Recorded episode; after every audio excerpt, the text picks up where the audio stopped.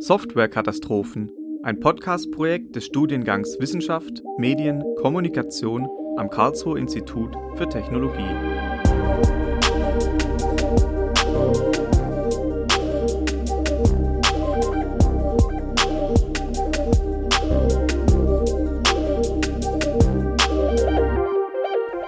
Katastrophales Vergessen. Künstliche neuronale Netze. Definition neuronales Netzwerk in der Biologie. Neuronale Netze bilden die Struktur und Informationsarchitektur von Gehirn und Nervensystemen bei Tieren und Menschen. Die Neuronen sind über Synapsen verbunden und diese ergeben über viele Neuronen Erregungsleitungen. Was aber künstliche neuronale Netzwerke sind, was sie können und aus ethischer Perspektive dürfen sollten, klären wir im Gespräch mit einer Informatikerin in den nächsten zehn Minuten. Am Ende werden wir gemeinsam auf ein ominöses Phänomen zu sprechen kommen. Das katastrophale Vergessen. Wodurch wird das in künstlichen neuronalen Netzwerken ausgelöst und welche Folgen hat diese Software-Katastrophe? Also bleibt gespannt und stay tuned.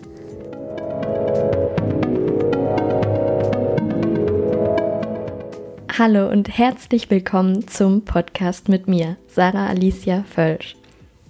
Sarah studiert aktuell am Karlsruher Institut für Technologie Wissenschaftskommunikation im Master. Sie hat einen Bachelor of Science in Biochemie mit dem Schwerpunkt Neuroscience.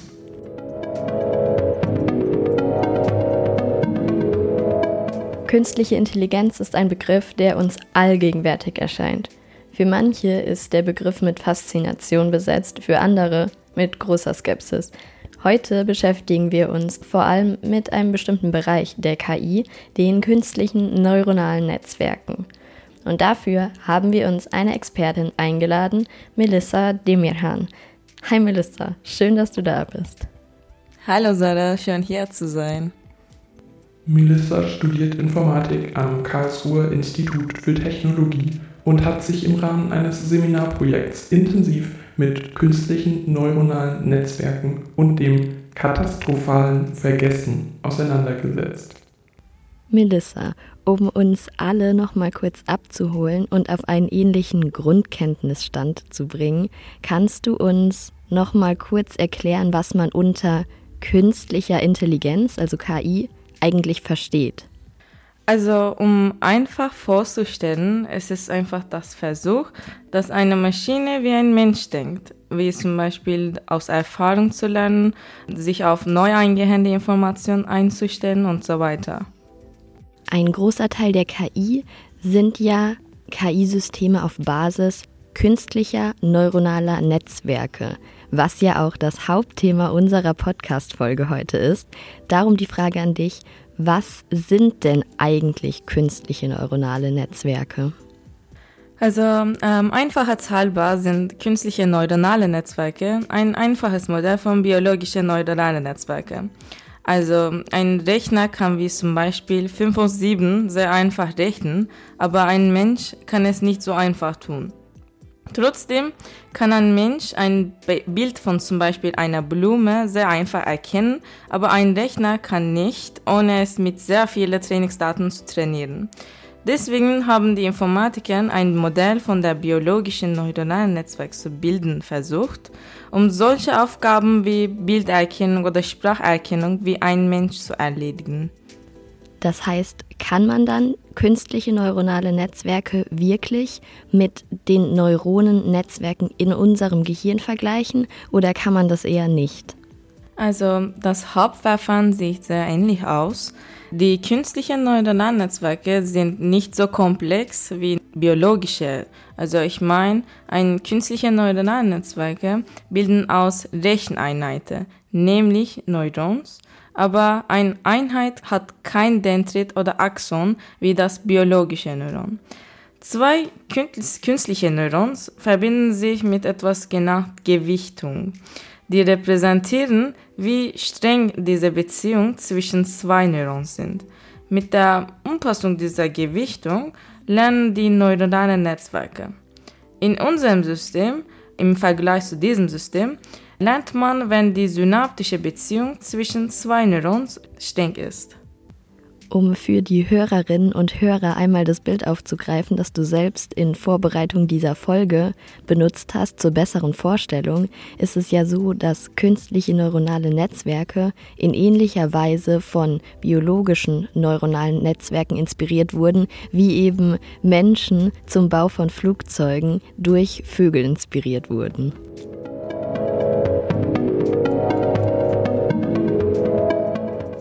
Neuronale Netzwerke sind mathematische Strukturen, die biologischen Nervenverbänden nachempfunden sind. Sie bestehen aus vergleichsweise einfach aufgebauten Einheiten, den Modellneuronen, die über Verbindungsstrecken und Kopplungsstellen miteinander wechselwirken.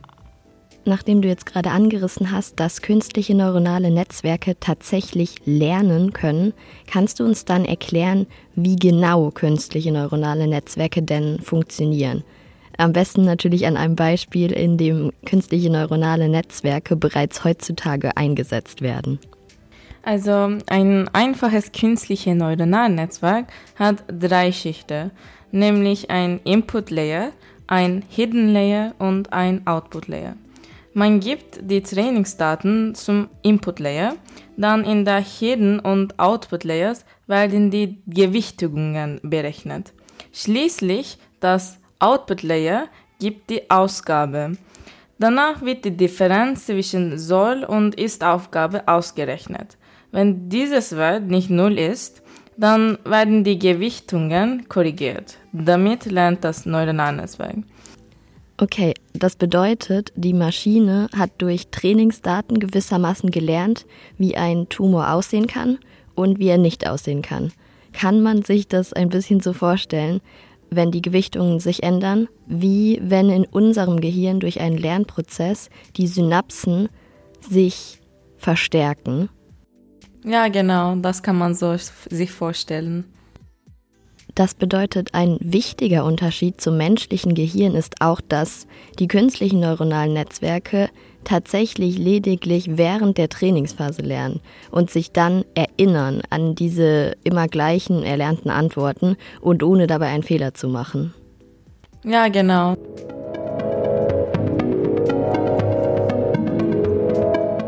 Diese Podcast-Reihe heißt Software Katastrophen. Ein bestimmtes Thema habe ich darum im Intro auch schon groß angekündigt und das werden wir jetzt natürlich noch gemeinsam besprechen. Und zwar das katastrophale Vergessen. Kannst du uns, nachdem du uns schon erklärt hast, wie KNN lernen, auch erklären, was es mit dem katastrophalen Vergessen denn auf sich hat? Wie kann so etwas bei künstlichen neuronalen Netzwerken denn passieren? Also wir Menschen können viele Informationen sequenziell lernen, ohne die alte Information zu vergessen, ja. Aber das geht in der künstlichen neuronalen Netzwerke nicht so. Wenn ein Netzwerk über eine Aufgabe trainiert ist und man dieses Netzwerk für eine noch andere Aufgabe trainieren will, dann vergisst das Netzwerk die alte Aufgabe, weil die Gewichtungen von diesem Netzwerk sich adaptieren muss um die neue Aufgabe zu lernen. Das ist das große Problem in künstlichen neuronalen Netzwerken, Catastrophic Forgetting, also katastrophales Vergessen. Ja, das hört sich tatsächlich nach einer schwerwiegenden Einschränkung an. Ist es denn abzusehen, dass dieses Problem in der Zukunft gelöst werden könnte? Denn wie sich das anhört, ist es ja schon ein wichtiger Punkt für die Zukunft der künstlichen neuronalen Netzwerke. Es gibt viele Versuche zum Lösen dieses Problems, neue Algorithmen oder neues Architektur von diesen Netzwerken, aber keine davon sind gut genug für realistische Daten getestet. Aber mit diesen Lösungen kann man sich vorstellen, dass man dieses Problem in Zukunft lösen kann. Super, vielen Dank. Liebe Melissa, es hat mir sehr viel Spaß gemacht, dich hier in meinem Podcast zu Software-Katastrophen zu Gast haben zu dürfen und mit dir über ein so spannendes Thema zu sprechen wie künstliche neuronale Netzwerke. Vielen lieben Dank, dass du hier bei mir warst. Dankeschön, Sarah. Es hat mir auch Spaß gemacht.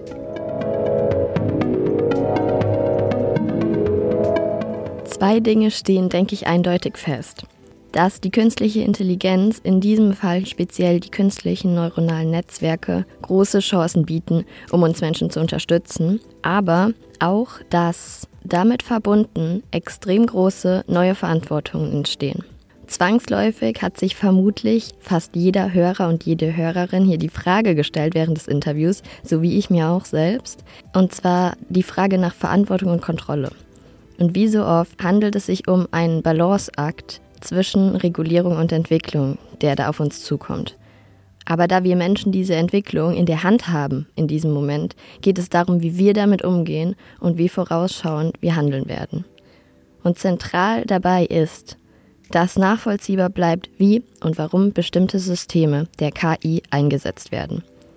Ich möchte in diesem letzten Teil des Podcasts nochmal in einen kurzen Recap des Gesprächs mit euch gehen und vor allem auch Perspektiven teilen, die für den Alltag mit KI essentiell sind. In diesem letzten Themenblock des Podcasts geht es um Verantwortung, um Transparenz und um Kontrolle.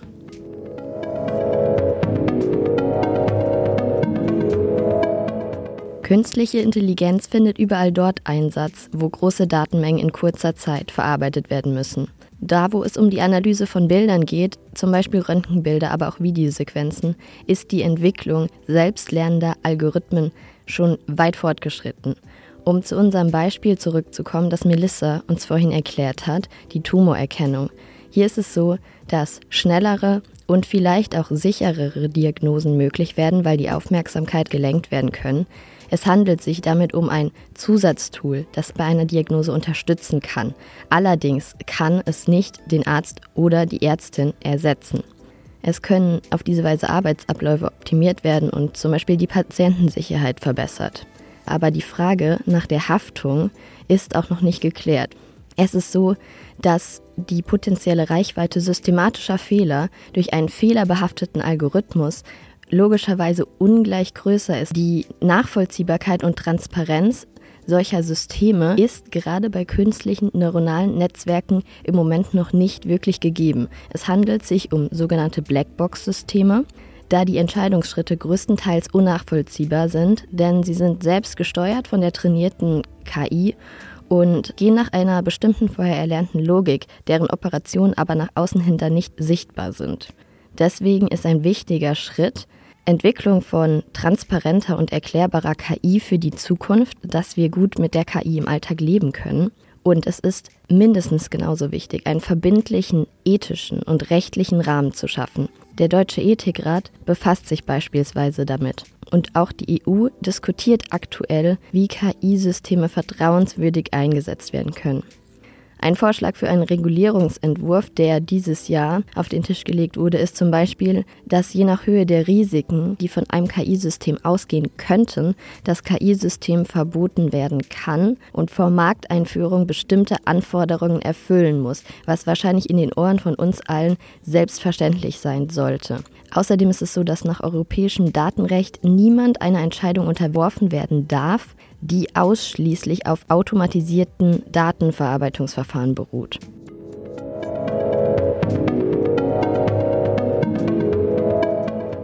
Abschließend ist von meiner Seite aus zu sagen, dass es offenbar schon viele ethische Ansätze für Regulierung gibt, die allerdings bisher ohne Gesetzescharakter geblieben sind. Und es wird neben regulatorischen Rahmenbedingungen eine Art, ich zitiere, KI-TÜV der die Systeme regelmäßig überprüft und niedrigschwellige Beschwerdemöglichkeiten für Verbraucherinnen und Verbraucher geben, sowie klare Haftungsregeln. Das hat Armin Grunewald gesagt. Er ist der Leiter des Büros für Technikfolgenabschätzung im Bundestag. Häufig wird, muss man dazu sagen, dies allerdings von den Unternehmen auch schon selbst gefordert, da sie unsicher sind, wie sie mit dieser neuen Art der Technologie umgehen sollen. Es gibt also, wie ihr gehört habt, noch viele ungelöste Fragestellungen, die euch möglicherweise jetzt den Rest des Tages auch selbst noch im Kopf herumgehen, wie mir auch. Und es ist klar, dass diese Fragestellungen mit Blick auf die Weiterentwicklung der KI dringend angegangen werden müssen, und zwar vorausschauend und verantwortungsvoll. Wir brauchen eine breite gesellschaftliche Debatte über die Kontrollmöglichkeiten, die ethischen Dimensionen und die rechtlichen Regulierungen. Und für die Verantwortlichen, wie in der Industrie oder der Forschung, bedeutet das, dass in die KI ein bestimmtes Wertesystem implementiert werden muss. Wir brauchen ein ganz neues Feld, wie zum Beispiel KI-Ethiker und Ethikerinnen, etwa Geisteswissenschaftler und Geisteswissenschaftlerinnen, die sich auch nicht aus diesem Entwicklungsprozess zurückziehen sollten, denn diese Entwicklung betrifft nicht bloß den MINT-Sektor. Wie überall nimmt die Bedeutung interdisziplinärer Zusammenarbeit vor dem Hintergrund der großen gesellschaftlichen Fragestellungen weiter zu und wir sollten alle die Augen und Ohren offen halten.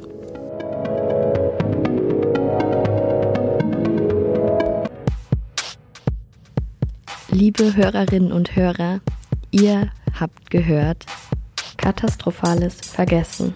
Künstliche neuronale Netze von Sarah Alicia Völsch.